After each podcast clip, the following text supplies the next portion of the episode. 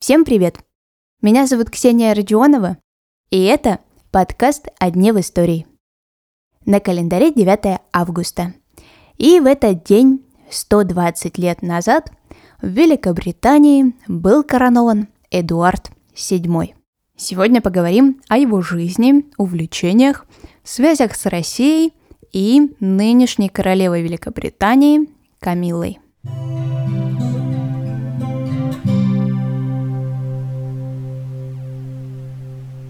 С самого детства на Эдуарда возлагали большие надежды. Его мать, королева Виктория, сразу же начинала готовить старшего сына к будущему престолу. Только сам Эдуард не отличался чертами правителя государства. До подросткового возраста его держали в ежовых рукавицах. С утра до вечера мальчик учился, и все верили, что наконец-то Эдуард образумится и станет просто прекрасным политиком. Но чем старше Эдуард становился, тем меньше надежды на него возлагали.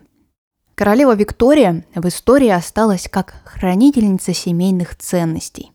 В честь нее такой феномен и был назван – викторианская мораль. Только вот ее сын в эти рамки никак не вписывался. Королева Виктория прожила 81 год – и до недавнего времени Эдуард VII был самым взрослым принцем Уэльским, то есть дольше всего ждал своего восшествия на престол. По возрасту его обогнал только нынешний король Великобритании Карл III. Он стал королем в прошлом году в 73 года, а Эдуард VII стал королем в 61. На этом посту он пробыл лишь 9 лет. И, конечно, чаще всего смотрят не на его политическую деятельность, а на его личную жизнь. Она была, ох, какой бурной. В 19-летнем возрасте наследника отправляют учиться в Оксфорд. И там он познает не только науки. Эдуард открывает для себя мир женщин – когда эта информация дошла до отца Эдуарда, он остался просто в безумном шоке и отправился вразумить своего сына.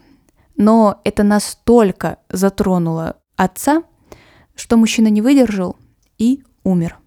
Возможно, эти события никак не взаимосвязаны, но говорят, что королева Виктория всю жизнь недолюбливала сына, что он довел до смерти своего отца и любимого супруга королевы Виктории.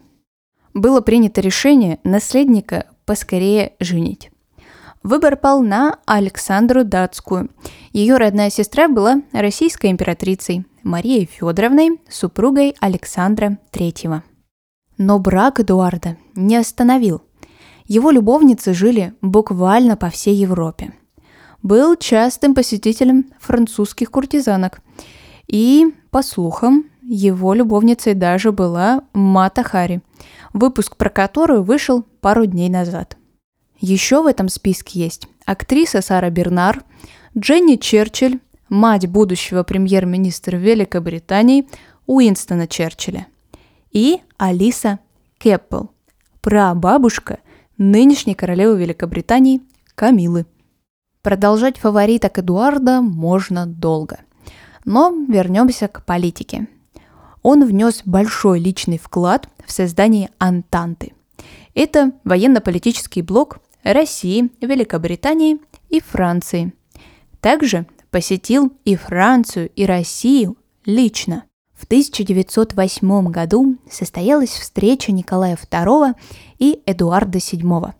В моей голове до сих пор это не укладывается, но сохранилась видеозапись этого дня. Конечно, она не лучшего качества, но в прекрасном качестве есть фотографии. Я вам все оставлю в своем телеграм-канале. Ссылка есть в описании к этому эпизоду. Не забывайте подписываться. Еще сегодня я там расскажу про пикантный предмет мебели, изготовленный по слухам специально для Эдуарда VII. А сегодняшний выпуск подошел к концу. Я желаю вам хорошего дня – и мы услышимся совсем скоро.